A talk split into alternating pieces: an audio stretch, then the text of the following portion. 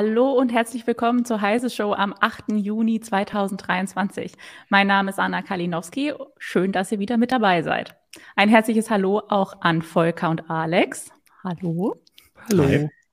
Alex vertritt heute Malte, der leider auf dem Weg zurück von der WWDC am Flughafen hängen geblieben ist ähm, und daher dann leider erst nächste Woche seine ersten Eindrücke von der Vision Pro berichten kann. Eigentlich hatten wir natürlich gehofft, dass er heute ganz taufrisch euch äh, was erzählen kann. Das müssen wir dann leider nachholen. Wir werden uns äh, das Mixed Reality Headset von Apple heute aber trotzdem schon mal anschauen.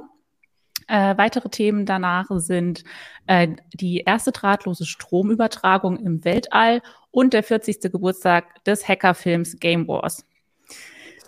Wargames, aber macht nichts. Oh Mist. ja, Volker ist großer Fan. Das hat ihn jetzt wahrscheinlich getroffen. ähm, ja, wir, wir sprechen nachher über Wargames. ähm, zwischen den Themenblöcken habe ich natürlich wie immer die What the Fuck News, ein Nerdgeburtstag und die Quizfragen für euch mit dabei. Und wir freuen uns, wenn ihr fleißig in den, im Live-Chat kommentiert. Äh, die Sendung ist heute, glaube ich, ziemlich pickepacke voll. Äh, holt euch vielleicht noch schnell was zu trinken und zu snacken. Dann müsst ihr euch aber beeilen, weil es geht jetzt direkt los. Genau. Und zwar mit unserem ersten Thema für heute. Am Montag hat Apple auf der Weltentwicklerkonferenz WWDC sein erstes Mixed Reality Headset Vision Pro vorgestellt, das die reale und die digitale Welt verschmelzen lässt. Manch einer spricht schon von einer neuen Ära des Computing. Malte war, wie gesagt, am Montag live bei der Enthüllung dabei und durfte Vision Pro sogar schon ausprobieren. Und er erzählt uns dann hoffentlich nächste Woche dann davon in der heiße Show, wie er das fand. Äh, wir sprechen jetzt aber trotzdem schon mal drüber und ich würde gerne mit einer ganz grundlegenden Frage erstmal anfangen. Wann, was kann denn dieses Ding eigentlich? ja, ich ja Fragen.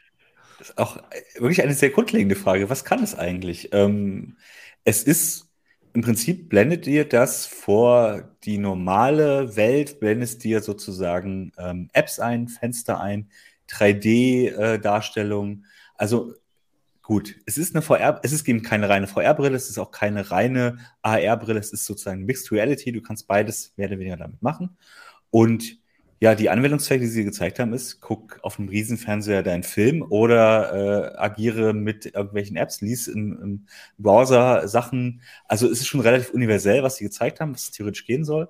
Und es soll halt alles ohne Controller funktionieren, was halt schon speziell ist, weil das bisher keiner richtig gut umgesetzt hat. Also das ist schon ein Versprechen, das Apple da gemacht hat, das interessant ist auf jeden Fall. Ich kann auch ja, ich, äh, parallel hier, zu, sorry, wir, wir, können hier parallel ein bisschen Bilder dazu zeigen vielleicht, dass man, ja. falls man irgendwie ja. in den letzten Tagen dran vorbeigekommen ist, ähm, sich was darunter vorstellen kann. Ja, ein bisschen kann man sich so ein bisschen bizarr aus teilweise, ne? Es Aber, sieht vor allem so ein bisschen aus wie das, äh, das Filmplakat von Ready Player One. Das ist mir heute aufgefallen. Das sieht doch genauso aus. Wer auch immer sich davon inspirieren lassen hat. Aber ähm, ja, es ist ein bisschen schnell dir das die Welt vor das äh, äh, vor die Augen und dann brauchst du nicht mehr rausgehen so ungefähr. So ein bisschen mhm. ist es geht's in die Richtung. Genau. Und was man vielleicht sagen müsste dazu noch mal. Ähm, im Prinzip äh, ist es sehr interessant, dass Apple, glaube ich, das Wort äh, VR und AR oder XR, also für Mixed Reality, quasi so gut wie gar nicht benutzt hat, sondern sie haben immer von Spatial Computing geredet und sie wollen quasi die Ära des Spatial Computing einleit äh, einleiten, also der, der, Räum, der, der räumliche Computer nennen sie es quasi. Ähm, das Wort ist irgendwie, ich glaube, Anfang der 2000er definiert worden, so ein bisschen, was das denn eigentlich heißen soll.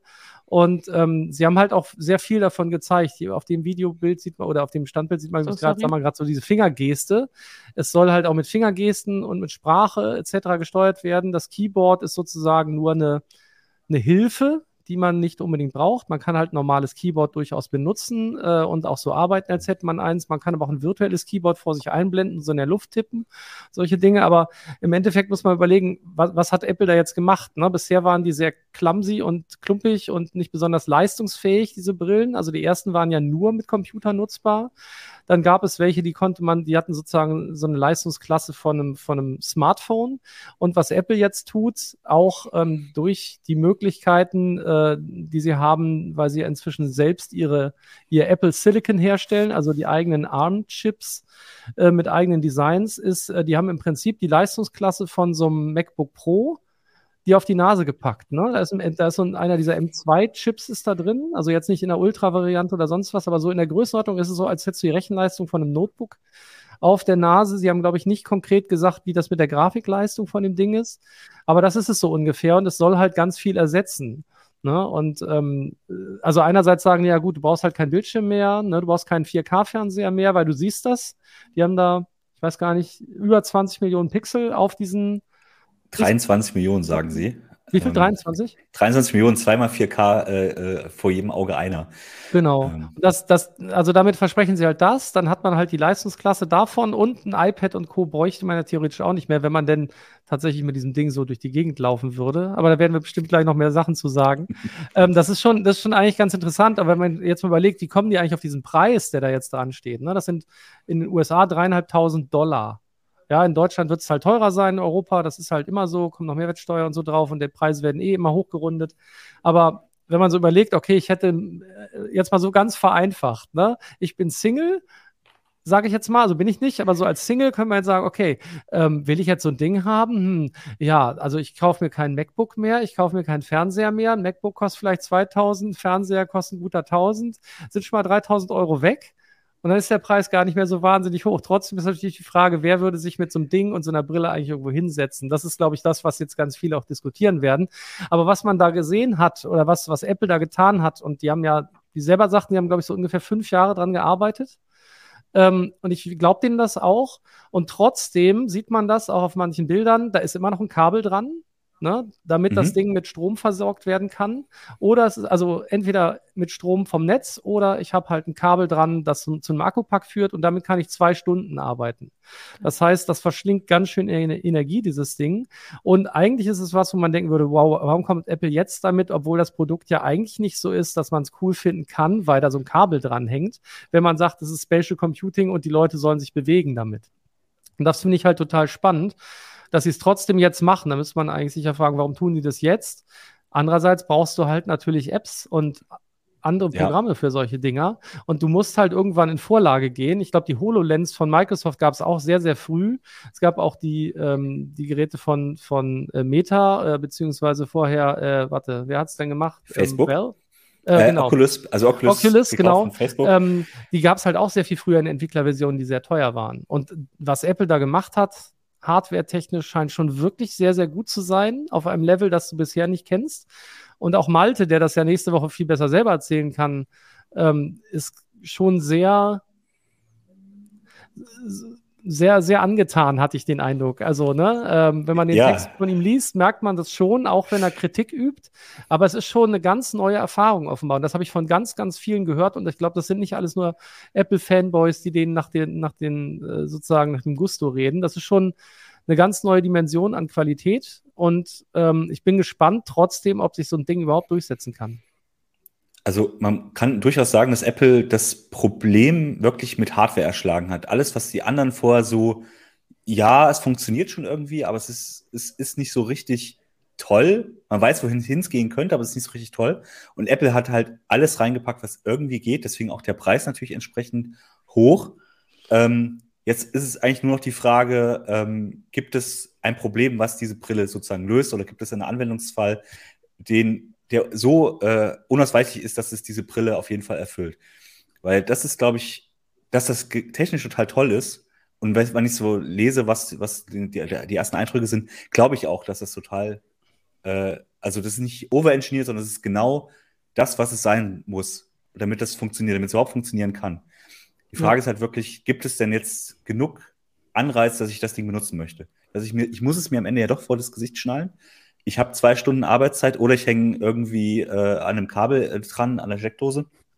Und das muss mich halt schon überzeugen, dass ich das den ganzen Tag aufhaben möchte. Ne? Und ähm, da sehe ich halt immer noch das, das größte Problem. Deswegen hat Apple das eben jetzt veröffentlicht. Auch äh, es kommt ja erst im nächstes Jahr, äh, Anfang nächstes Jahr, auch nur in den USA. Das ist also deutlich eine Entwicklerversion in dem Sinne. Das ist, damit überhaupt erstmal Produkte entstehen, die darauf laufen. Aber ja, mal gucken, ob das dann wirklich ähm, sich das überträgt. Also die, die Demos sind total beeindruckend, aber ob die Demos sich sozusagen aufs reale Leben übertragen lassen, das muss man eben mal abwarten. Ne? Ja, also wie gesagt, ich, ich, ich sehe das auch so wie du. Also ich glaube, das ist, die haben quasi das Mindeste reingetan, was sie glauben, was man braucht, damit so ein Ding sinnvoll funktionieren kann. Und Anna hat das ja die ganze Zeit auch durchge, durchgewechselt hier gerade die ganzen Bilder, was da an Hardware drin ist. Ne? Da ist LIDAR drin, da sind Infrarotkameras drin, da sind halt hochauflösende andere Kameras drin und das alles nicht einfach für Schnickschnack oder weil sie nicht gebraucht werden, sondern Apple ist es halt ganz wichtig, dass kleinste Gesten zur Erkennung oder zur, zur Steuerung reichen, während man bei der HoloLens wirklich so, so mit den Fingern rumge, rumhantieren musste in der Luft quasi, damit die Kamera das sehen konnte überhaupt. Das ist halt hier eine ganz andere Nummer. Also es reichen wohl sehr, sehr kleine Bewegungen, sehr gezielte Bewegungen, die wohl auch sehr schnell, laut den Leuten, von denen ich es gehört habe, übergehen äh, in, in sozusagen was, was sehr Normales, also auch innerhalb von 30 Minuten Demo. Das ist halt schon sehr cool. Ähm, und dann haben sie natürlich so Sachen drin, mit denen sie versuchen, Dinge auszugleichen. Zum Beispiel bei einer VR-Brille. Dann, da guckt man in die VR-Brille, man sieht halt nichts von außen. Das ist halt blöd. Das soll hierbei ja gar nicht so sein. Hier sollst du ja durchgucken und du sollst den Eindruck haben, als hättest du eben keine Displays vor den Augen. Und nachdem, also es ist wohl auch sehr dicht dran. Also wie gesagt, deswegen ist es laut den Schilderungen, die ich bisher gehört habe, ich habe es ja selber noch nicht aufgehabt, ähm, sehr nah dran an dem Gefühl, das haben die ganz komisch teilweise beschrieben.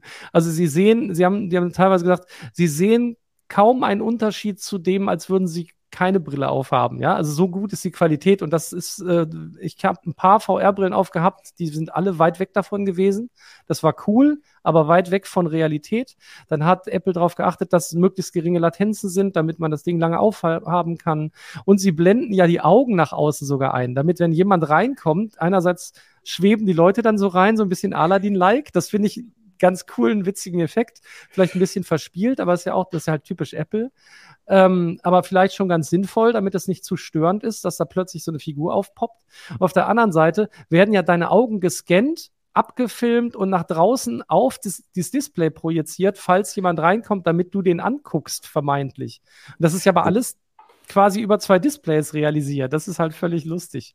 Das finde ich ein bisschen creepy, dass ja, die Augen so abgefilmt werden und rausprojiziert werden. Ich, ich glaube auch gar nicht, werden die wirklich abgefilmt oder generiert der nicht wie bei den Videocalls sogar nur einen sozusagen Render? Image ja, davon. doch, doch, wird, also ja, abgefilmt im Sinne von, sie werden einmal gescannt und dann deine Augen, genau. das Augentracking dann, ne? Also ja, klar, es wird da drauf also, gerendert. Aber allein dieser Gedanke, dass sie sich solche Gedanken machen und dann sagen, okay, ähm, das ist ja extra Aufwand, wir können es ja auch einfach versuchen, das irgendwie einzublenden oder so. Es spricht schon dafür, dass sich Apple halt sehr, sehr viel Gedanken gemacht hat über das Produkt und da auch offensichtlich auch hier schon seit Jahren wirklich sehr intensiv dran, dran arbeitet, während die HoloLens halt irgendwann stehen geblieben ist. Es gab dann die zweite Variante, aber das war alles nicht so, dass das, oh, jetzt ist das der, der Durchbruch für AR oder so, sondern es war immer so, ja, es ist nett, es ist, aber es kommt, irgendwann wird das funktionieren, aber so richtig toll ist es noch nicht. Und hier hast du das Gefühl, obwohl es noch nicht aufhatte, dass es irgendwie die Versprechen einlöst, die andere vor x Jahren schon gegeben hatten. Also mal gucken, wie das läuft. Ich finde auch diese Idee, dass du eben selber entscheiden kannst, wie nah ist denn dein Bild an das Bild an dir dran? Also wie nah, wie immersiv ist das Ganze. Du kannst halt eben auch an dem, an der, äh, oben an dem Drehrad dann sagen, okay, geh mal ein bisschen weiter weg, dann habe ich mehr Einblick von den Sachen, die außen sind. Ähm, das soll auch nur abgefilmt, aber es ist, es wirkt halt, ob das äh, sozusagen, dass du nach außen gucken kannst. Ähm, solche Sachen sind halt schon clever, um das halt so ein Massenprodukt zu machen, äh, wo die Leute eben sagen, okay, ja, ich mag es eben nicht, wenn ich total abgeschottet bin, ich mag es lieber so. Und das ist, ich glaube, kann ein Game Changer sein. Das ist eigentlich der Preis, der das im Moment auf jeden Fall verhindern wird, dass da massenhaft die Leute das aufsetzen, aber es könnte halt schon in die richtige Richtung gehen, sag ich mal. Ne? Ich denke mal, könnt ihr euch. So, oh, Entschuldigung. Nee, sag. Ähm, ich wollte nur fragen, ob ihr euch denn wirklich realistische Einsatzgebiete von diesem Gerät vorstellen könnt, die über das hinausgehen, wofür man momentan schon VR-Brillen einsetzt. Also es wirkt jetzt für mich so, als ob man das halt als eine deutlich bessere VR-Brille benutzen kann. Aber wer würde denn jetzt wirklich in seinem Alltag mit so einem riesigen Gerät da auf der Nase rumrennen? Ja, ich glaube, da fehlen halt noch eben tatsächlich die wirklichen Anwendungen. Deswegen hat Apple das wahrscheinlich jetzt auch in Anführungszeichen vergleichsweise früh rausgebracht und es ist ja trotzdem ein sehr, sehr, sehr aus, also es wirkt anders. Es wirkt wie ein sehr ausentwickeltes Produkt und es ist trotzdem, und ich glaube, das wird auch Apple klar sein und das haben wir auch bei den iPhones gesehen, auch bei den Apple Watches und so weiter. Ähm, wenn die da drin wirklich einen Markt sehen und den Eindruck habe ich, sonst hätten sie das nicht so vorgestellt und auch nicht die berühmte One More Thing Geste gemacht dabei. Ne? Das ist ja auch so typisch Apple. Die versuchen da wirklich jetzt eine neue Ära einzuleiten und sich da ganz nach vorne dran zu setzen. Haben gesagt, okay, das, das ist ja immer so der Ansatz. Nach dem Motto, sie schauen, was ist, was hat vielleicht Potenzial äh, wo können wir was deutlich besser machen, dann nehmen sie sich das und versuchen sozusagen Marktführer zu werden. Das hat ja bei vielen Dingen geklappt in den letzten Jahren. Und ähm, ich glaube, die haben sich das wirklich gut überlegt. Und ich finde, das hier ist fast noch ein größeres Risiko als alles andere. Ich meine, beim iPod da gab es nicht viel Konkurrenz. Die haben, sind, die haben quasi einen MP3-Player definiert, obwohl sie nicht erfunden haben. Die Uhr haben sie sich, also, oder anders, dann kam das Smartphone, das haben sie sich genommen und haben damit was gemacht. Auch, auch da waren sie nicht die allerersten, aber sie haben halt so viel richtig gemacht und dann ein Produkt draus gemacht, das so gut funktioniert, dass sie Marktführer waren und auch jetzt immer noch einen sehr großen Marktanteil haben. Und ich glaube, immer noch das State-of-the-Art-Produkt sind, auch wenn vieles natürlich jetzt, kann ich auch mal sagen, haben wir auch oft gesagt in den Live-Keynotes, ja, kann Android schon lange. Ne? Solche Sachen. Und dann haben sich die Uhr genommen und alle haben gelacht. Und ich finde es erschreckend, wie viele Leute mit Apple Watches rumlaufen. Also nicht erschreckend, ja. aber es ist, es, es, hätte ich nicht erwartet, als die damit auf den Markt kamen. So, und jetzt das hier finde ich eigentlich nochmal ein ganz anderes Risiko. Das ist halt was, wo du sagst, okay, das ist kein Accessory, das du ständig benutzt. Das wird es erst dann, wenn es wie eine Brille ist. Und man muss, also das hier ist ja auch der erste Evolutionsschritt und der ist halt, wie gesagt, schon sehr ausentwickelt. Also was die Hardware angeht. Wenn Apple jetzt die nächsten Schritte macht, das Ding wird leichter, das Ding wird billiger, es wird Apps geben, die du auch, im, die du sowohl im Alltag sinnvoll nutzen kannst. Und wie gesagt, ich fände es schon cool, äh, 3D-Filme zu gucken, so wie man sie gar, gerne gucken würde. Vielleicht gibt es eine Renaissance von 3D. Also im Kino verschwinden die Sachen ja jetzt fast überall. Vielleicht bringt das eine Renaissance. Das ist ja auch ganz witzig. Ähm, und wenn die dann Schritte weitergehen, vielleicht ist es wirklich ein Produkt der Zukunft und vielleicht ist es dann irgendwann cooler als bei Ready Player One. Aber ich glaube, da werden noch, das werden noch mindestens, äh, denke ich mal, drei Generationen sein. Dann kostet das Ding 1000 Dollar, dann kaufen es alle oder vielleicht 1,5, auch egal. Aber in der Größenordnung wird es ein Massenmarkt sein können, aber dafür muss es leichter werden. Und es muss natürlich so robust funktionieren, ähm, dass ich das mehrere Stunden aufhaben kann und, und nur das Gefühl habe, ich habe eine Brille auf. Und die Technik ist ja auch nicht fix. Vielleicht kommen da auch tolle Ideen jetzt. Also Apple kann das schon vorantreiben und das zum Gamechanger machen. Aber äh, ich finde das von den ganzen Produkten das größte Risiko. Also hier leuchtet es mir am wenigsten ein, dass es funktionieren kann. Bei den anderen ja. Dingen kann man das nehmen und für sich definieren. Also eher hätte ich ein Auto gedacht. Auto können sie eher definieren, aber da ist jetzt Tesla schon und macht das. Genau. Ähm, bei so einer also Brille können, spannend. Beim, beim, Auto konnten sie halt nie, können sie nicht sozusagen machen, ja, hier ist das Apple-Auto und es ist irgendwie viel besser, als was alle anderen machen und es ist, hat aber unsere eigene Handschrift und so weiter. Hier ist es so ein Markt, wo du festgestellt hast, dass viele zwar was machen, aber nie so überzeugend gut, dass du sagen müsstest, okay, ja, äh, das ist auf jeden Fall das Next Big Thing. Und Apple hat gesagt, okay, wir machen das jetzt einfach so. Und da kann sie ihre eigene Handschrift auch draufsetzen.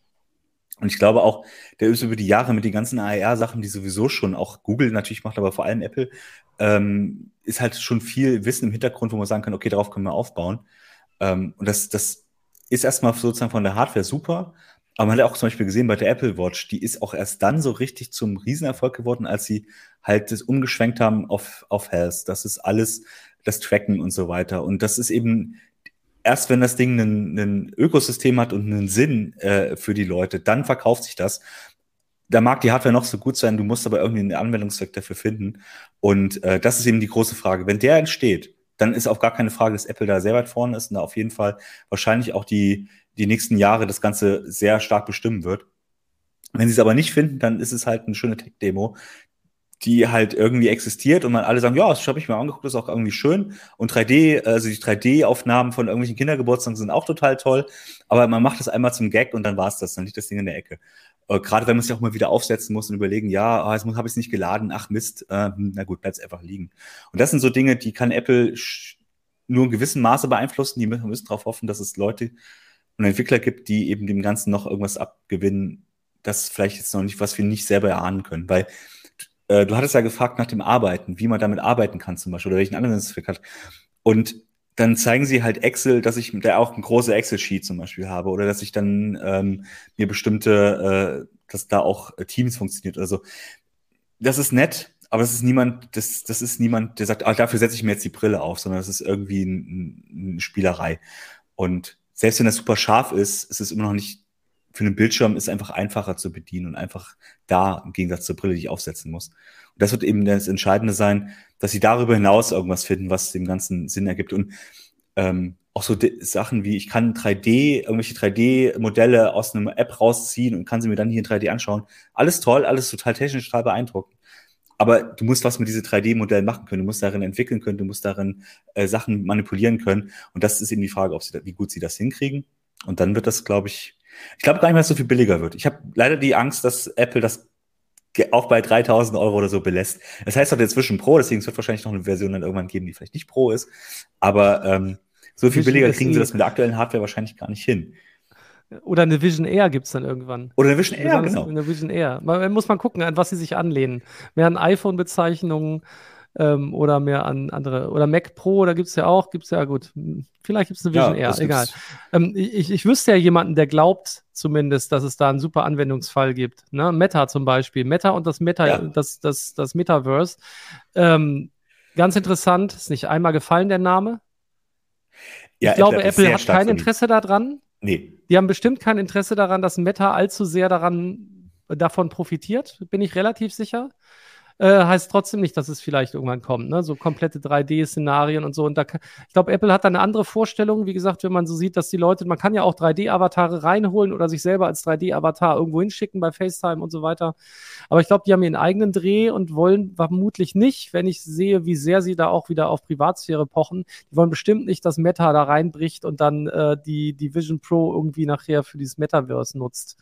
Und so mein Eindruck sagen, zumindest im Moment.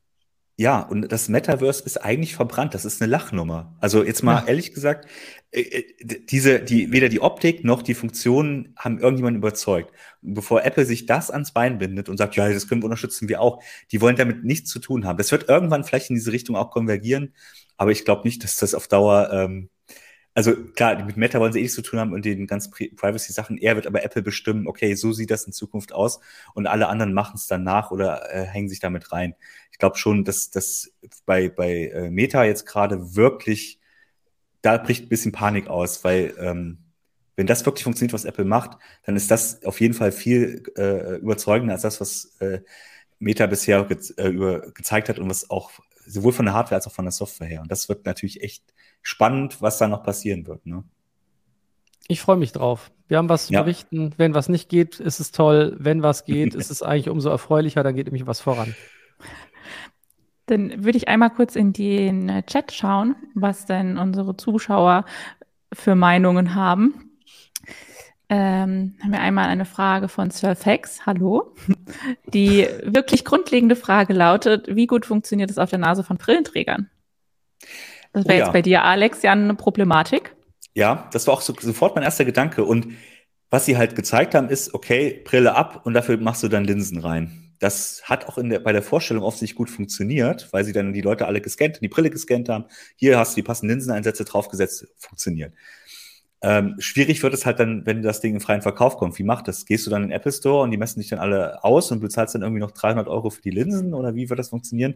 Also mit, also es Interessante ist, dass sie auf jeden Fall äh, gar keinen Fall hast du die Brille, deine eigene Brille auf. Du hast die mitsamt mit Linsen auf. Alles andere haben sie nicht gezeigt. Das geht davon aus, dass es drauf optimiert ist. Das heißt, du musst auf jeden Fall immer gucken, dass du die passenden, äh, mit der passenden Sehstärke die Linsen drin hast. Und ähm, wer weiß, wie teuer die sind. Da, ja, ist von Zeiss und so weiter, äh, magnetisch und so, aber das wird nicht billig werden. Und dann musst du überlegen, dann hast du die Brille. Ist die für die ganze Familie? Hat jeder unterschiedliche Sehstärken? Wie machst du es eigentlich? Oder gibt es sowieso nur für jeden gleich einfach nur ein Modell und jeder muss seine eigene Vision Pro da aufhaben? Mal gucken. Aber es ist leider, ja, äh, also es ist gelöst, aber mal gucken, wie es dann in der Realität dann funktioniert. So, dann sagt äh, Capellino, äh, ich bin gespannt, wie Game-Entwickler das Teil annehmen. Könnte eine coole Switch VR werden. Aber ja. das würde ja dann bedeuten, dass es dann wieder nur eine, eine bessere VR-Brille ist. Naja, du brauchst ja mehrere Einsatzzwecke. Ne? Ich meine, Apple ist, ist ein Anbieter, der für den Massenmarkt produziert. Die haben kein Interesse daran, nur äh, im High-End-Sektor, also stimmt natürlich wollen sie im High-End-Sektor sein, aber nicht nur im B2B-Sektor, so das wollte ich sagen, unterwegs zu sein. Ne, die HoloLens ist halt nichts für einen Privatanwender, sondern die ist ganz klar für Geschäftseinsatz im Wesentlichen konzipiert. Apple wird nicht das Interesse haben. Apple äh, wird, wird ganz klar auch auf den, auf den, sag ich mal, High-End-Consumer-Markt mindestens wollen. Das heißt, Spiele sind schon interessant. Bisher sind ja Spiele so ein bisschen immer nebenbei gewesen. Allerdings, seitdem Apple sozusagen ähm, sein Metal-Framework da immer weiter voranbringt, das ist ja quasi 3D-Beschleunigungs-Engine oder nicht Engine, sondern das der Unterbau äh, in, in den Systemen drin. Äh, es ist schon so, dass sie da immer mehr drauf gehen und natürlich mhm. ist so eine Brille ist natürlich wie gemacht auch fürs Spielen, ne? fürs 3D-Fern, äh, 3D-Video gucken, fürs Spielen. Ähm, das ist natürlich schon was. Vielleicht gehen sie dann auch mehr in die Richtung. Wahrscheinlich sagen sie sich, okay, ein wichtiger Anwendungsfall, wenn ich so eine Brille präsentiere, müssen halt auch schon Spiele sein. Dafür haben sie übrigens vergleichsweise wenig gezeigt. Ja, sie haben halt also, nur gesagt, okay, Unity haben sie an Bord. Ne? Das ist ja schon wichtig. Einer der wichtigsten, ja, sag ich mal, generischen äh, Spielengine-Anbieter. Ähm, Unreal Engine wird vermutlich ein Problem sein. Mit denen haben, mit Epic haben sie sich ja überworfen, obwohl da natürlich sehr viel Cooles möglich wäre. Bin ich ein bisschen gespannt. Aber ja, äh, ich glaube schon, dass Spieleentwickler darauf aufspringen werden, weil ähm, erstmal werden die ganzen Leute versuchen, ihre Sachen zu portieren, die jetzt schon für die VR-Brillen da sind. Und ähm, ich kann mir vorstellen, dass jetzt einfach auch nochmal andere dazukommen, weil die jetzt sagen, guck mal, wenn jetzt Apple in diesen Markt einsteigt, dann ist das eine andere Nummer als Oculus oder eben das, was Meta jetzt draus gemacht hat. Ähm, oder auch Valve tatsächlich. Das ist einfach eine ganz andere Liga, weil sie davon ausgehen dürfen, dass die Hardware zumindest leistungsfähig ist. Andererseits bist du bei Apple halt immer sehr, sehr eingeschränkt in den Möglichkeiten, ja. die du hast. Und man muss auch wirklich abwarten, was dieser M2-Chip, der da drin ist, was genau der für eine Leistung hat. Also wie viel CPU-Kerne, wie viel GPU-Kerne und so. Das haben sie alles noch nicht gesagt. Und äh, ob das wirklich ähm, dem sozusagen, wenn du das Headset an den Rechner anschließt, wie es bei, äh, bei Valve halt ist, bei HTC und, und auch bei Oculus zum Teil, ähm, ob die sozusagen die Leistung für so echte AAA-Titel äh, liefert oder ob sie eben eher diese Casual-Spiele macht. Und mhm. wahrscheinlich wird es Casual-Titel sein. Das ist auch schon die, dadurch, dass du keine Controller hast, wird es sowieso nicht anders gehen. Du kannst halt einen Controller in die Hand nehmen, ne, das geht. Dann hast du aber eher das Spiel als großes Fenster und spielst es halt da, aber du bist ja nicht immersiv in dem Spiel drin. Und das ist eben die Frage, wollen sie solche Spiele, wo du im Spiel sozusagen selber drin bist? Oder ist es eher der Show-Effekt, dass es halt schön aussieht und dass du halt 3D-Effekt hast, aber nicht unbedingt so eine, ähm, also meinst du, Beat Saber Konkurrenten wirst du vielleicht noch hinkriegen, gerade so, aber eben die Frage, brauchst du halt auch die, die Leistungsfähigkeit dafür? Oder ist es eher, äh, eher so Casual Games, die halt eben auch drauf laufen auf der Hardware, ne?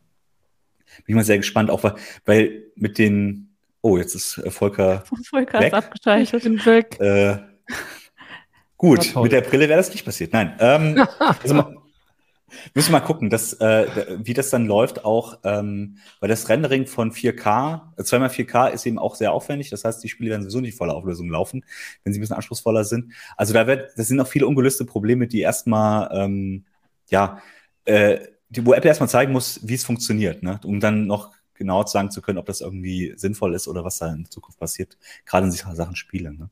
Der Trend geht ja zur Zweitkamera. Keine Ahnung, ist total lustig. Also ich bin ja hier, merkt man vielleicht, ich bin jetzt an, ich habe jetzt so, so ein fancy, so fast wie so ein Kinoplatz, äh, hier mit so einer Lampe, ne, wie bei CT 3003. Ich bin in einem anderen Studio und da haben wir heute eine andere Kamera angeschlossen. Der Kollege meinte noch, oh, hoffentlich geht sie nicht zwischendurch aus. Ich habe sie jetzt seit Stunden an, sie ist nicht ausgegangen. jetzt ist sie jetzt ausgegangen. ja, das würde ihn ein bisschen frustrieren, aber hey, wir haben ja noch eine Kamera. Es ist äh, alles vorgesorgt. Genau, die ist halt nicht so schön. Also. Hauptsache, man versteht dich. Ja, das reicht. Sehen ja. muss man mich eh nicht, finde ich, aber hey. Ich gucke noch mal in die Kommentare. da gibt es auch einige, sorry, einige Stimmen, äh, die überhaupt nicht davon ausgehen, dass ich das Gerät durchsetzen kann. Zum Beispiel Star Blaster 1 sagt, keiner mochte 3D-Brillen, kaum einer mag VR-Brillen, das ist kein Alltagsgerät, ob ausentwickelt oder nicht. Niemand mag Brillen, das weiß man bei Microsoft und bei Google und Apple konnte den Zug nicht mehr stoppen. Nun mussten sie ein Produkt bringen. Aber das wird ein Rohrkrepierer, zumal bei dem Preis. Da hat jemand eine ganz eindeutige ablehnende Haltung. Und ich ja. kann sie auch verstehen, weil ich durchaus auch, naja, schon so gedacht habe, okay, wozu eigentlich das Ganze? Das Einzige ist, dass ein guter Hinweis ist, dass Apple das Ganze nicht gestoppt hat, weil wenn das, wenn sie gar nicht die Idee hätten, wofür sie es eigentlich brauchen und was es alles soll, hätten sie es nicht rausgebracht. Also die müssen schon zumindest eine gewisse Idee haben, also gewisse Vorstellung haben, dass es Leute gibt, die das äh, interessant finden und das nutzen wollen. Und ich glaube, das ist schon ein guter Hinweis, dass es zumindest nicht kompletter Flop werden wird. Aber ja, steht und fällt mit den Anwendungen, die dafür entstehen. Ne? Man, muss, man muss halt auch mal einfach sagen, man hat halt aber auch jahrelang gar keinen echten Fortschritt bei, beim Computer so wirklich mehr gehabt. Ne? Also ich meine, ja, Notebooks werden schneller, werden kleiner, haben bessere Auflösungen, dies und jenes. Das Smart Smartphone überholt im Prinzip die ganze Nutzung. Die Frage ist ja, wie soll das weitergehen? Wir, wir tippen seit, keine Ahnung, wie viel zig Jahren tippen wir auf so Tastaturen und sitzen vor Bildschirmen rum. Ist das denn, kann das die Zukunft des Computers sein? Ich bin unsicher. Tatsächlich ist ja die Frage, findet äh, das, was, was Alex schon gesagt hat, da drehen wir uns eigentlich im Kreis. Findet Apple die richtigen Dinge? Finden die Leute, die jetzt sagen, oh ja, spannend, ich glaube da dran, ich gehe da mit, das ist eine ganz neue Leistungsklasse, finden die eine richtige Aufgabe oder eine richtige Lösung? Und wie gesagt, man muss davon ausgehen, wie gesagt, 2007 hat auch keiner gedacht, wie ein, wie ein iPhone 14 aussieht, ja, und was das ja. für eine Leistungsfähigkeit hat. Das ist halt nichts. Apple macht ja diese Dinge nicht, um von heute auf morgen alles von vorne äh, umzukrempeln unbedingt. Bei der Uhr haben sich auch Zeit gelassen. Jetzt ist es die meistverkaufte Uhr der Welt. So. Wie gesagt, hier ist halt die Frage, gibt es ein sinnvolles Anwendungsszenario? Wenn sie das kleiner kriegen, wenn das handhabbarer wird, wenn die Akkuleistung besser wird, all das ist ja, wenn, wenn Apple das nicht vorangetrieben kriegt, dann kriegt es, glaube ich, kaum einer vorangetrieben, weil keiner so ernst meint. Und ähm, man hat natürlich durchaus auch gesehen, dass die Aktienmärkte nicht so positiv reagiert haben. Die haben erst gesagt, also es war lustig, ich glaube, Bloomberg hat es gemacht, parallel gezeigt, die Entwicklung äh, mit dem Timestamp der Keynote zu dem Aktienindex von Apple. Es war total lustig. Dass, also, solange nichts gelaufen ist, war, also solange die nur normale Produkte und Mac Pro und so vorgestellt haben, war alles ganz normal. Dann kam ähm, One More Thing, die Aktie schoss hoch, obwohl natürlich schon relativ viel spekuliert wurde über das Produkt, ähm, was dann kommt. Ähm, dann, dann blieb sie eine Zeit lang oben, dann haben sie die ersten Anwendungen gezeigt, das war Excel. Da ging es runter, weil ich gesagt habe, äh, wie jetzt, die Anleger finden das nicht gut, wenn es nur für, um Business geht tatsächlich. Das glauben sie nicht bei Apple, das nehmen sie denen nicht ab. Und dann wurde der Preis genannt und dann ging sie nochmal runter, die, die, die, der Aktienkurs. Fand ich schon ganz spannend. Aber wie gesagt, Apple wird es halt um was anderes gehen. Und ich, ich sagen wir so, ich traue es, wenn überhaupt nur Apple zu. Wenn das ein Flop wird, dann wird es für alle floppen. Das muss einem klar sein. Ja. Aber was wir hier gerade haben, ich sitze vor einem Rechner mit einer, mit einem Klon einer IBM-Tastatur in Anführungszeichen und einem Bildschirm, der einen halben Meter vor mir steht. Das kann doch bitte nicht die Zukunft des Computing sein. Also wenn es jemand schafft, dann Apple. Wenn die es nicht schaffen, garantiere ich, die anderen schaffen es auch alle nicht. Also, ja, und ich bin definitiv kein Apple-Fanboy. Ich glaube, das wissen die Leute aus der Vergangenheit. Also, VR, beziehungsweise VR und vor allem AR ist tot, wenn Apple damit scheitert, weil dann, dann ist das, dann haben wir alles ausprobiert erstmal, was geht, dann ist das für die nächsten 20, 30 Jahre erstmal wieder äh, vergessen. Weil dann, dann wo, wo willst du noch hin? Wenn du, wenn du die beste Hardware sozusagen lieferst und es wird trotzdem nichts, wofür du es brauchst, ja, dann ist es wieder 3D-Film. Das ist mal cool, aber dann ist es auch wieder weg. Ne? Ähm, mal schauen. Ja, wahrscheinlich ist es ja jetzt der Startpunkt von vielen weiteren Entwicklungen. Und wer da nichts verpassen möchte, für den haben wir jetzt einen neuen Podcast. Mhm. äh, unsere Kollegen von der Mac and I haben nämlich anlässlich von Apples Einstieg in die Mixed Reality-Welt einen neuen Podcast gestartet, der von Anfang an jetzt die Entwicklung in diesem neuen Computing-Feld begleitet und die Auswirkungen auf die IT-Branche und die Gesellschaft beleuchtet. Der Podcast heißt TNBT, also The Next Big Thing, äh, und wird ab sofort regelmäßig auf allen bekannten Podcast-Plattformen erscheinen. Es gibt jetzt schon zwei Folgen. In der einen Folge ist auch Malte mit dabei und da könnt ihr euch schon mal anhören, was er zu seinem ersten Mal mit Vision Pro zu sagen hat. Also hört da unbedingt rein, wenn ihr euch dafür interessiert und wenn ihr zum Beispiel schon Maltes Einschätzung vor nächster Woche exklusiv hören möchtet. So, dann würde ich. Ja, aber dann würde ich sagen, äh, machen wir jetzt dieses Thema mal zu und gehen zu unserer ersten Rubrik über. Werbung. Ihre IT-Landschaft ist hochkomplex Ihre Anforderungen an IT-Sicherheit sind hoch und eine einfache Migration zu einem Hyperscaler ist nicht ohne weiteres möglich? Die IT-Lösungen von Norris Network bieten die perfekte Grundlage für Ihre Multi-Cloud-Strategie. Nutzen Sie die Vorteile einer maßgeschneiderten Cloud-Lösung und steigern Sie die Agilität und Effizienz Ihres Unternehmens mit der Cloud-Expertise von Norris Network. Besuchen Sie www.noris.de slash multicloud.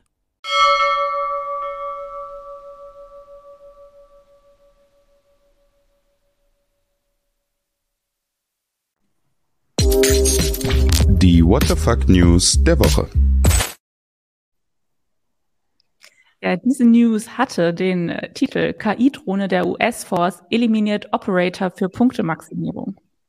Vor ein paar Tagen ging eine Meldung durch die Medien, dass die US Air Force eine Simulation mit KI-Drohnen durchgeführt hat, die ein sehr gruseliges Ende nahm.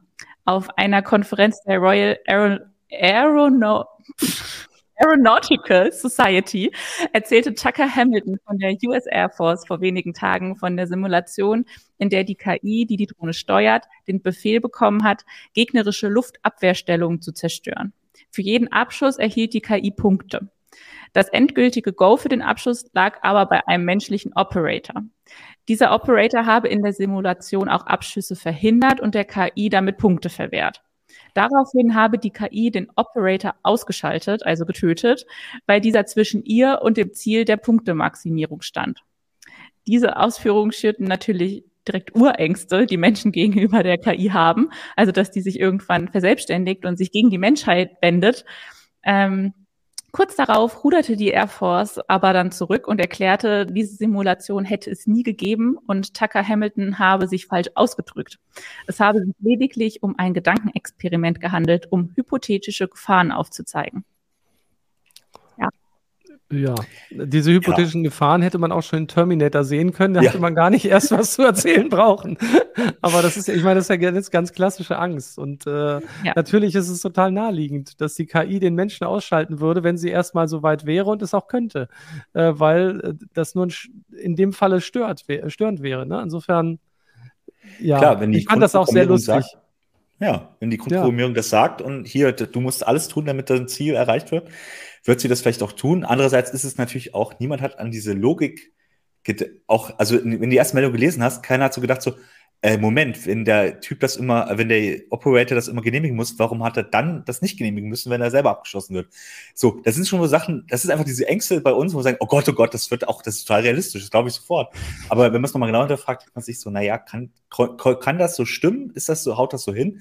Und das ist eben ganz bei ganz vielen solchen Themen, da muss man immer auch mal gucken, ähm, ja, möglicherweise ist es gut, dass man sich darüber Gedanken macht, aber vielleicht ist nicht alles so dramatisch, wie man sich das jetzt gerade äh, ausmalt. Also ähm, ja, es war eine sehr spannende Geschichte, aber zum Glück ist es dann doch relativ schnell aufgeklärt worden, dass es vielleicht ja. nicht ganz so weit ist, dass die KI uns gerade äh, umbringen möchte. Ähm, das ist schon mal ganz gut und beruhigend, finde ich. Ja, aber vielleicht sollte man da halt aufpassen, wie man solche Gedankenexperimente erzählt. Ja. Robotergesetze, es ist wirklich, wir müssen einfach die Robotergesetze einfach grundsätzlich für jede KI äh, einfach äh, äh, fest einbauen. Das wäre schon mal, da würde schon viel, äh, würde schon viel helfen, würde ich sagen. Ja. Okay, weg von Gedankenexperimenten. Wir gehen jetzt zu einem echten Experiment über bei unserem zweiten Thema. Äh, ein Testsatellit des California Institute of Technology hat erstmals drahtlos Strom im Weltall verschickt und empfangen. Es ist eine erste experimentelle Bestätigung des Konzepts weltraumgestützte Solarenergie, mit der künftig ununterbrochen Sonnenenergie im All in Elektrizität umgewandelt und überall auf der Erde verfügbar gemacht werden könnte. Bei dem Experiment wurde aber noch kein äh, Solarstrom erzeugt und es wurde auch noch kein Strom zur Erde geschickt. Kann jemand von euch erklären, was da jetzt genau gemacht wurde und was uns das in Zukunft bringen kann? Also der zweite Teil der Frage ist wahrscheinlich einfacher, aber traut sich jemand zu, kurz zu erklären, was die gemacht haben? Wir haben auch ein Bild. Vielleicht kann man da was erklären. Wir haben ein Bild. Ja, ich finde, äh, ein Bild sagt mehr als tausend Worte. Ist doch klar, was da gemacht wird. Ja. Ich glaube, wenn ich das richtig verstanden habe, ne, wird bei diesem Experiment, die haben, glaube ich, mit einer LED-Lampe das Ganze, wenn ich es richtig verstanden habe, beleuchtet. Und das, das Licht dieser LED-Lampe in Strom umgewandelt. Alex guckt schon skeptisch. Ich bin gar nicht sicher, vielleicht habe ich falsch verstanden. Nein, nein. Und ich bin auch ganz gespannt, weil ich, die Meldung war so, ja, ich ungefähr weiß ich ungefähr, wohin es geht, aber war die Lampe jetzt dazu, um zu zeigen, dass Strom da ist?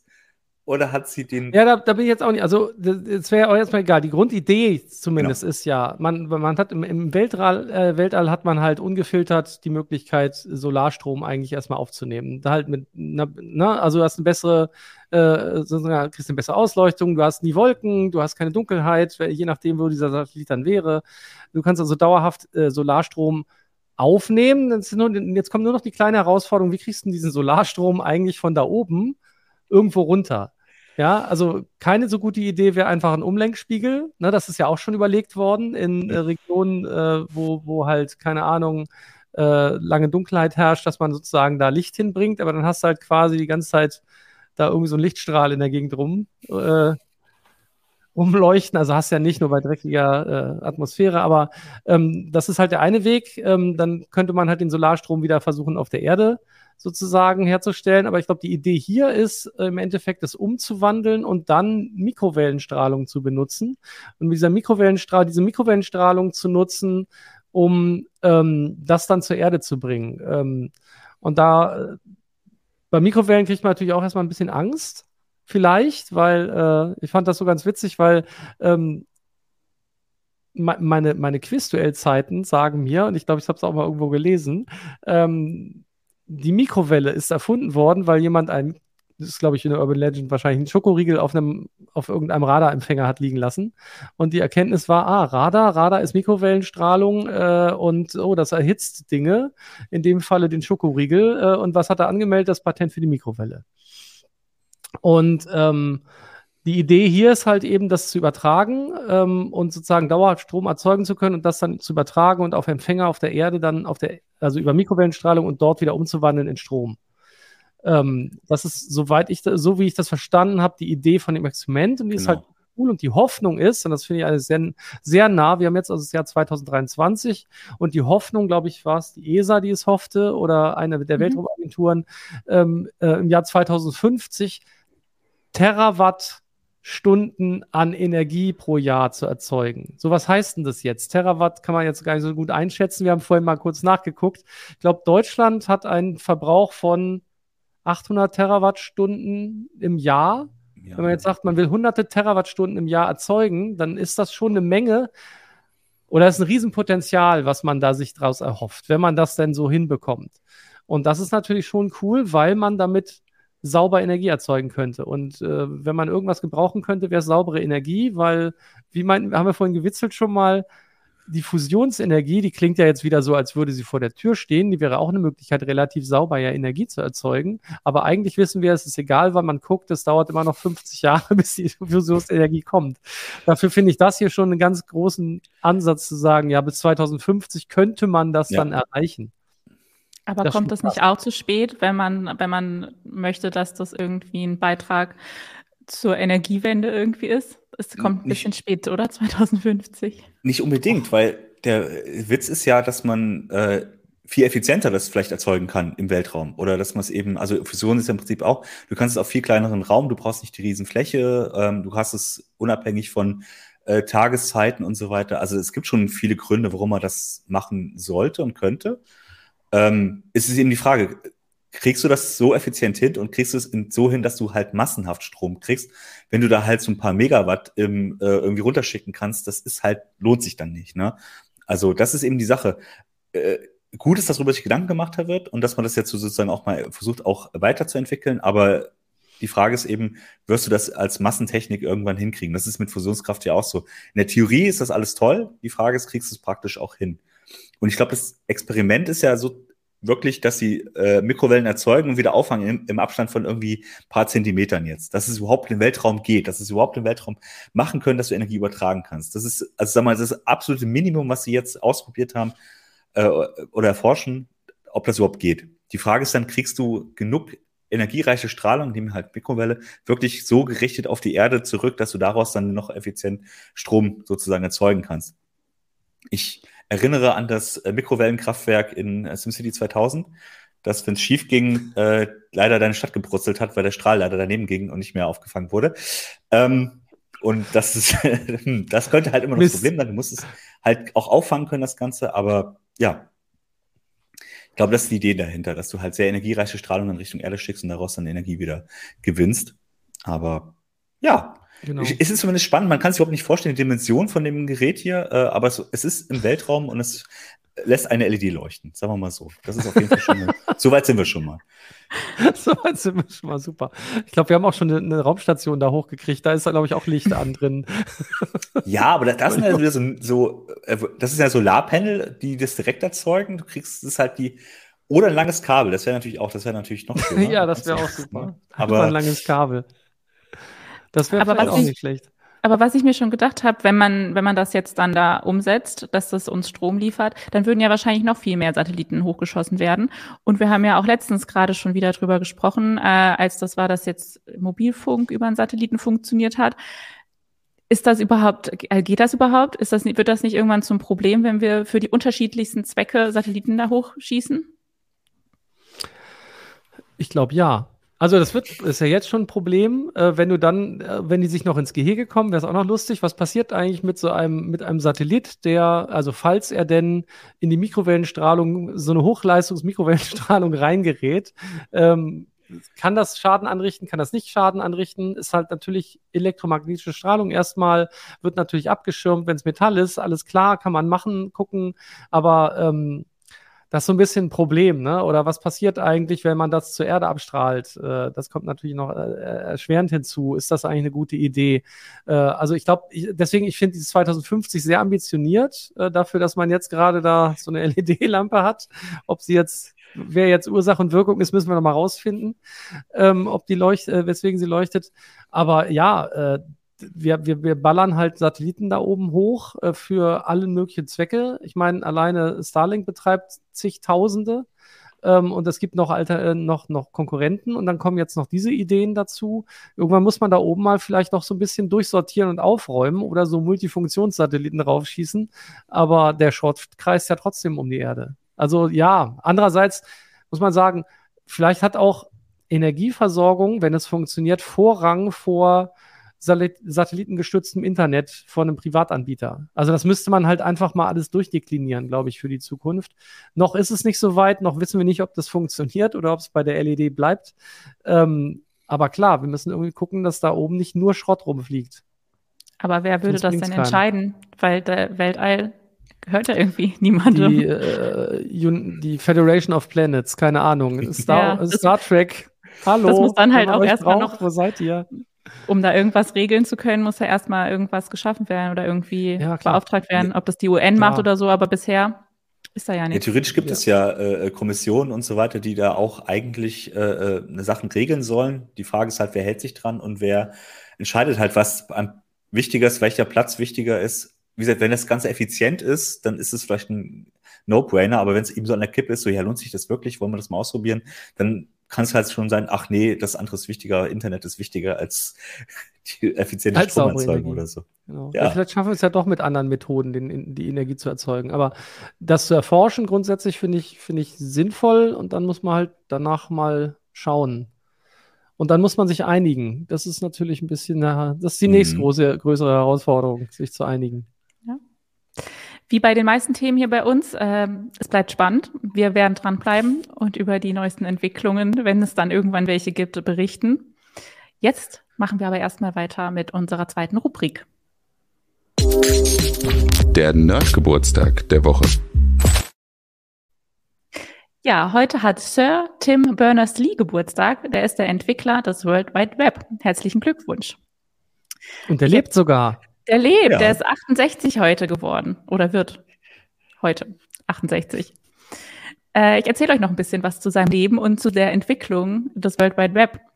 Berners-Lee ist der Sohn eines Mathematiker-Ehepaars, das Ende der 40er Jahre den Manchester Mark I Computer mitentwickelt hat, einen Röhrencomputer. Er selbst studierte dann Physik an der Universität Oxford und arbeitete danach als Softwareentwickler, bevor er 1984 beim Europäischen Kernforschungszentrum CERN anfing. Äh, wir haben hier auch noch ein Bild von ihm beim im CERN an seinem Arbeitsplatz. Da ist er. Oder ist er aber noch jung? Ja, das war halt zu der Zeit, als er das Internet Ja. da, nicht, nicht das Internet, das World Wide Web entwickelt hat. Ähm, Das ist eine also Next am, Station. Krass. Entschuldigung. Ja, kommen wir gleich noch. ähm, also am CERN gab es ein Problem, und zwar, dass Teile der Laboratorien auf französischem Gebiet standen und andere Teile auf schweizerischem. Ähm, und dort waren unterschiedliche Netzwerkstrukturen, die den Austausch von Informationen erschwerten.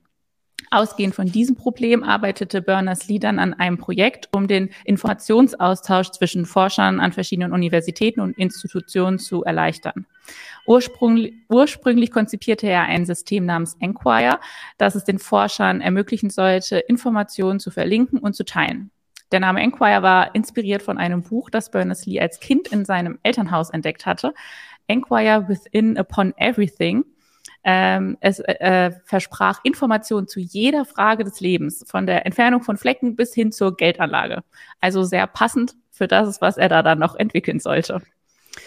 Im Jahr 1989 stellte Berners-Lee dem CERN dann einen Vorschlag vor, der die Idee eines globalen Hypertext-Systems umfasste.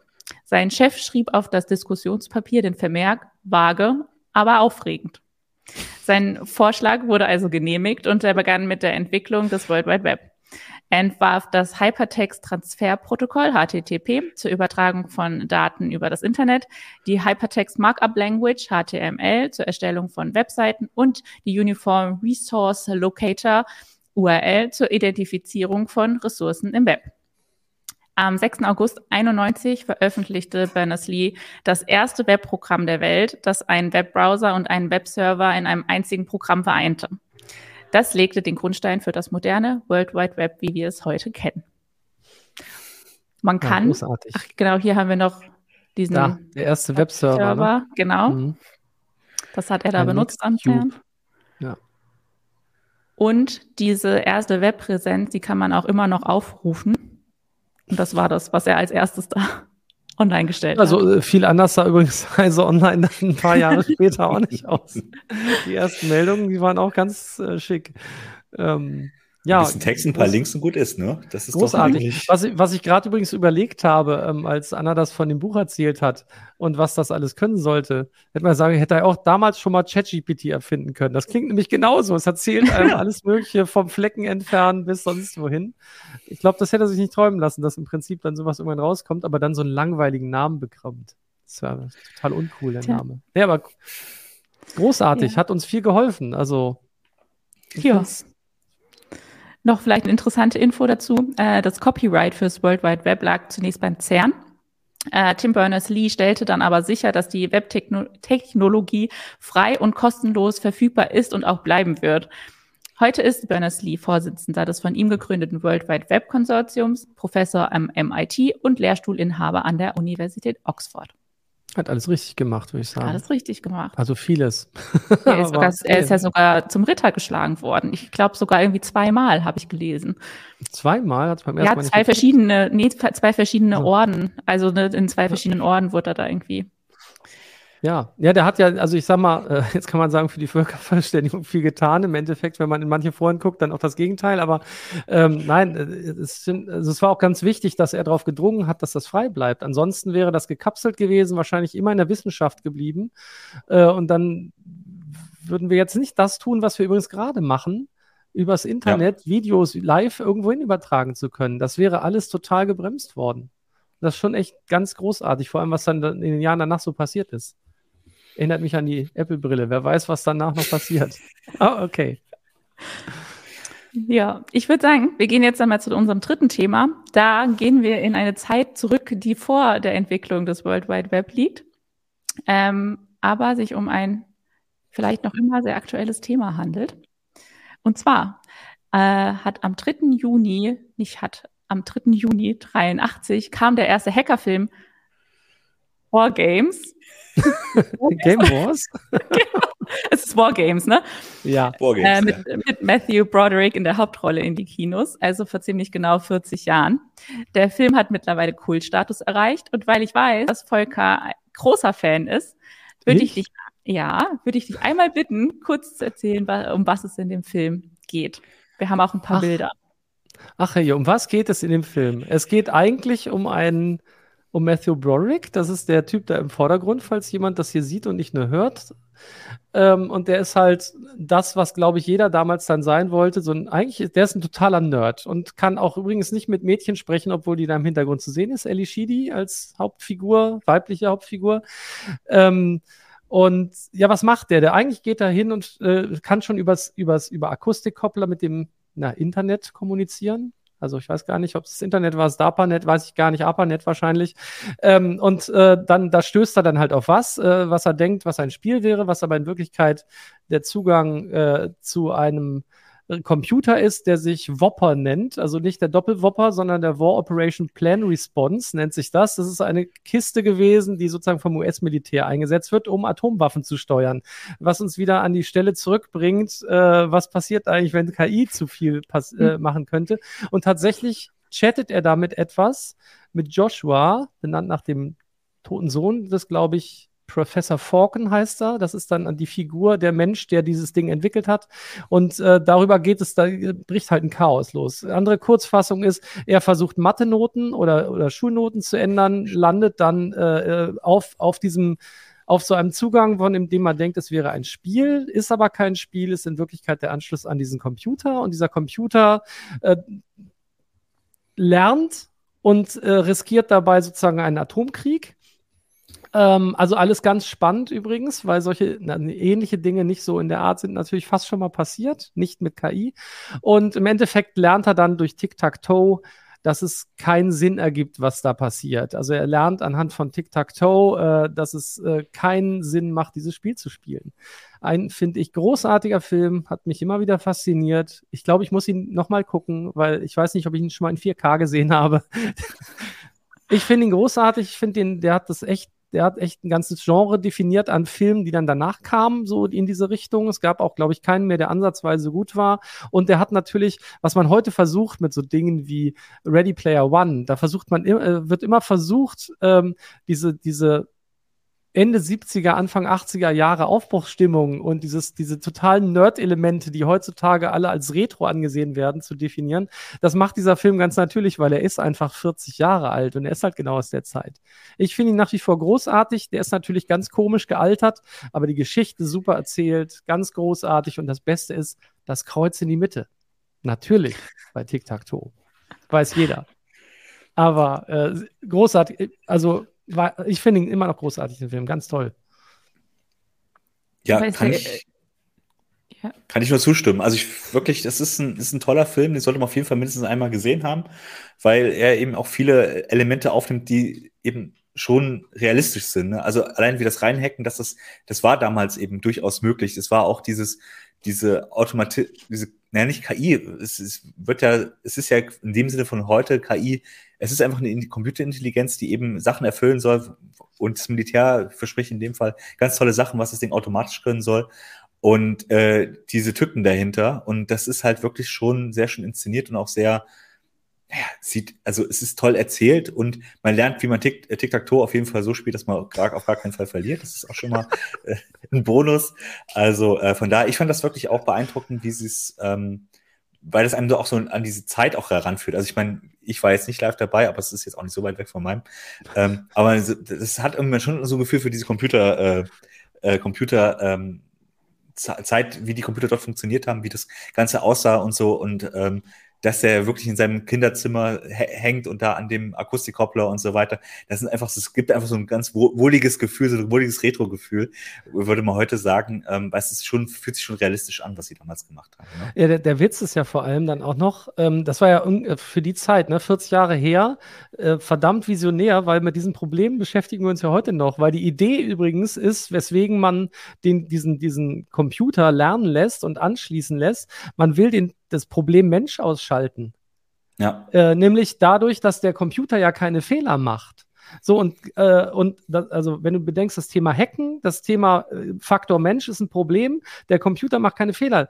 Über welche Themen haben wir denn vorhin die ganze Zeit gesprochen? Und in den letzten Wochen ja. auch immer wieder.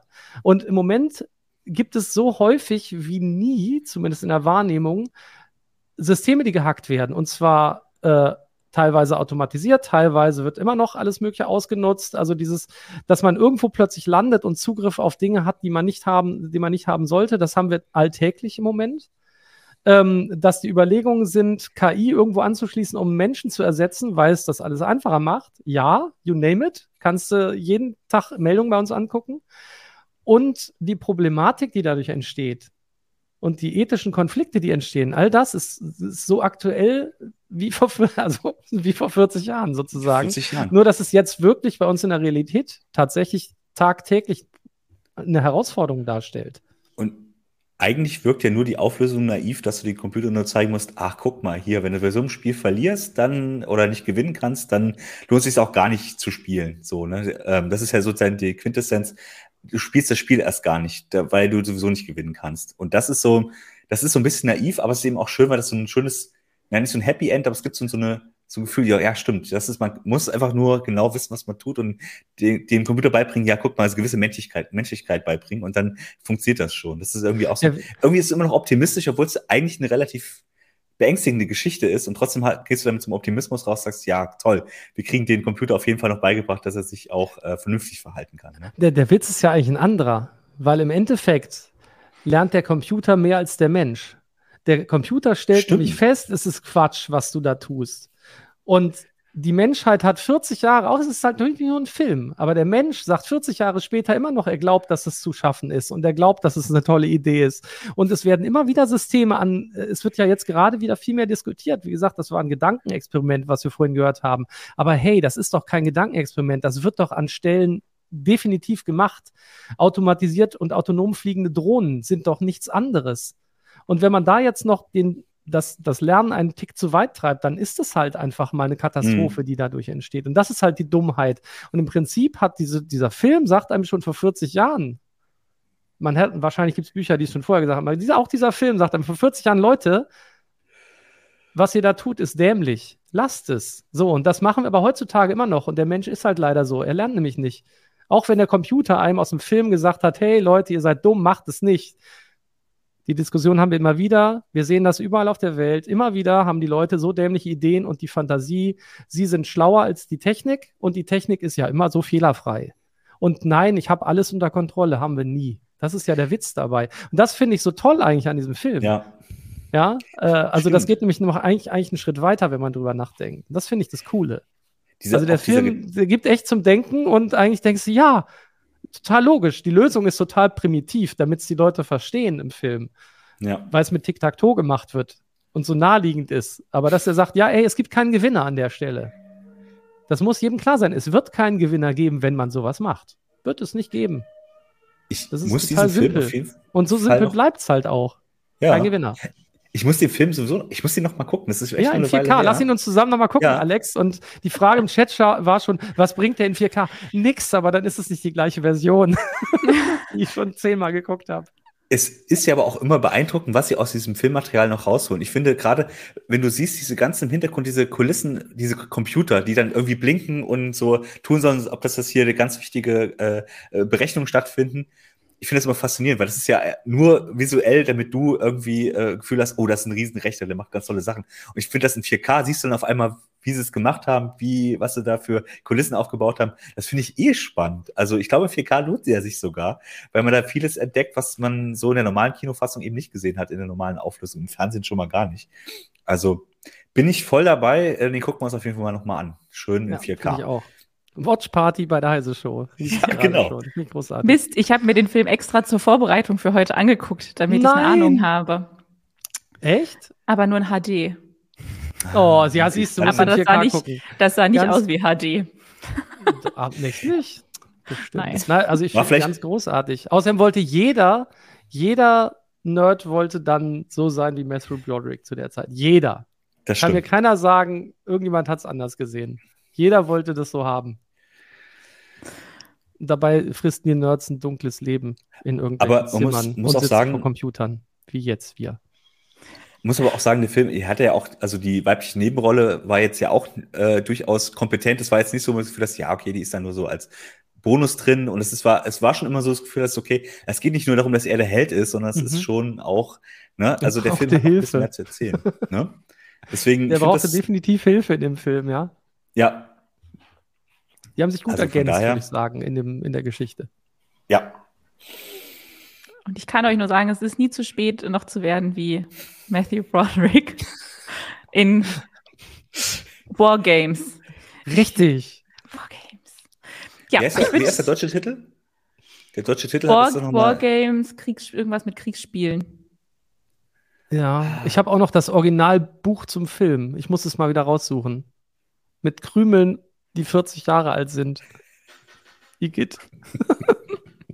Ja, äh, wünsche ich schon mal viel Spaß bei. Ähm, ich bin gespannt, ob du dich in nächster Zeit entwickelst zu einem, wie alt soll der da sein in dem Film, 17-jährigen Nerd?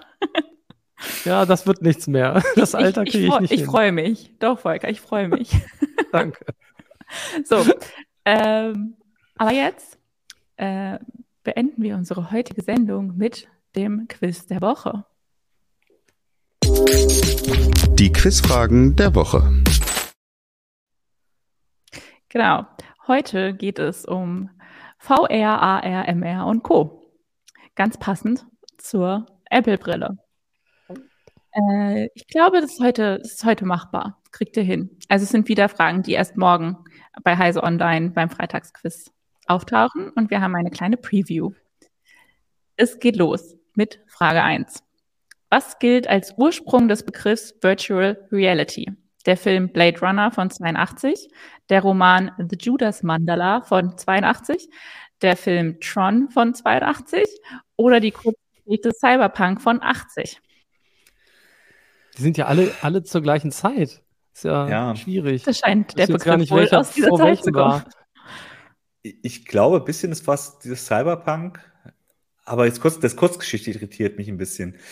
Äh, das Buch hieß anders. Vielleicht. Ich sag jetzt A, Blade Runner so. Okay.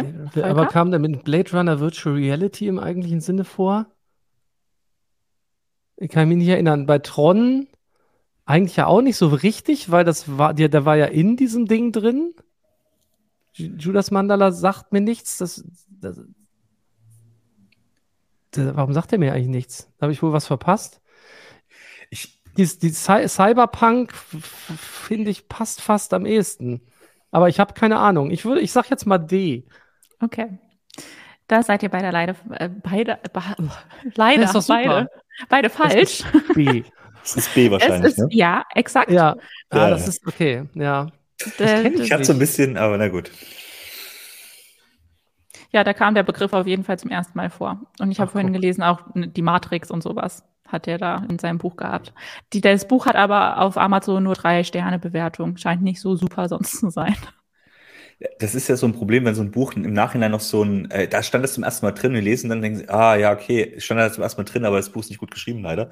Ähm, aber die Ideen sind toll. Hm. Hat denn Ja. das, das Buch einen deutschen Titel gehabt?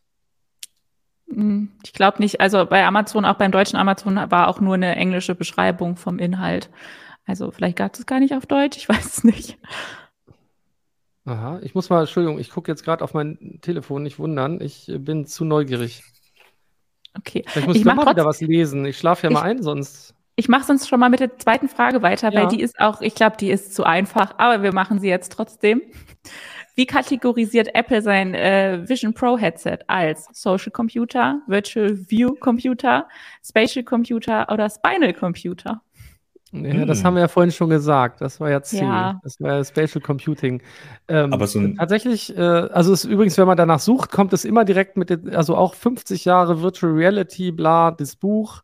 Immer wird das Buch tatsächlich genannt. Ich glaube, Keno hätte es bestimmt gewusst. Der hat sich also sehr mit VR beschäftigt. Wissenslücke ist gefüllt, wird mir bei Quizduell irgendwann helfen. Ich reiche eine Richtig. Frage ein. Ja, kannst ja auch Also- noch mal lesen und uns dann berichten, ob es mehr als drei Sterne Genau, ist auch von einem. Broderick, finde ich auch lustig. Ja, Damien Broderick hat das Buch geschrieben, habe ich gerade Ah. nachgeguckt. Genau. Der Bruder von Matthew, nein. Aber keine Ahnung. Das wird 1982, nein. Ja. Doch könnte Obwohl, sein. Älterer Bruder. Ich glaube, wie alt ist Matthew Broderick? Der ist so 60. Ist ja schon so alt. Stimmt, im Film war so der ja nicht hör 70, mal. aber egal. Ich habe nachgeguckt, ich, ich google ja immer so, wenn ich einen Film gucke, gucke ich mir die alle an. Ich glaube, er ist 63 geboren und war 20 bei dem Film. Ah, okay. Gut, hätte es also sein können. Naja. Ja.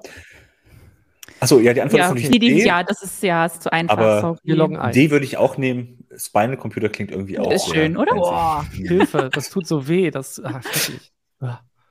So, dann haben wir jetzt noch die letzte Frage für heute. Und zwar, was wird Virtual Boy genannt?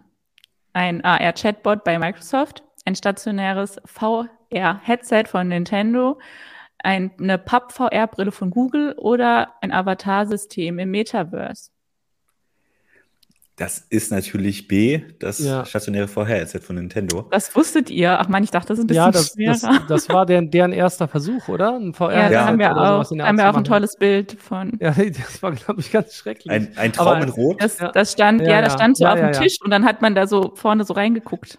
ja, ganz Es gab schlimm. irgendwie, ich weiß gar nicht, 15 Spiele. Es gab nicht sehr viele Spiele dafür. Das war auch sehr umständlich. Es gibt ein paar schöne Videos im Netz, wo man sieht, wie das auch aussah. Ähm, ja, war eher ein Flop. Ich glaube, Mitte, nee, warte mal, 90er, 92, 93, sowas in dem Dreh 95, müsste der- 95. 95, ja, okay. Es wurden irgendwie 140.000 nur verkauft, war ein Flop. Ja, Ja, nee, das war der erste Schritt. Damals war VR ja auch gerade mal ein großes Thema. Ähm, also von daher, äh, ja. Ich, aber das war auch sehr klapprig, wenn du es irgendwie auf den Tisch stellen musst. So, äh, Hattest du so eins oder was? Nee, aber ich habe einen Haufen Videos dazu gesehen und das Okay. ist auch super interessant, das Ganze. Ähm, selber ausprobiert habe ich es leider noch nicht, aber ähm, äh, zum Beispiel den äh, irgendwie Videogame Nerd zum Beispiel der hat auch ein Video dazu gemacht, da kann man sich auch mal schön lustig unterhalten lassen dazu. Ähm, gibt mal nette Videos dazu. Äh, Niemand sagt im Chat Hightech, da kann Apple einpacken.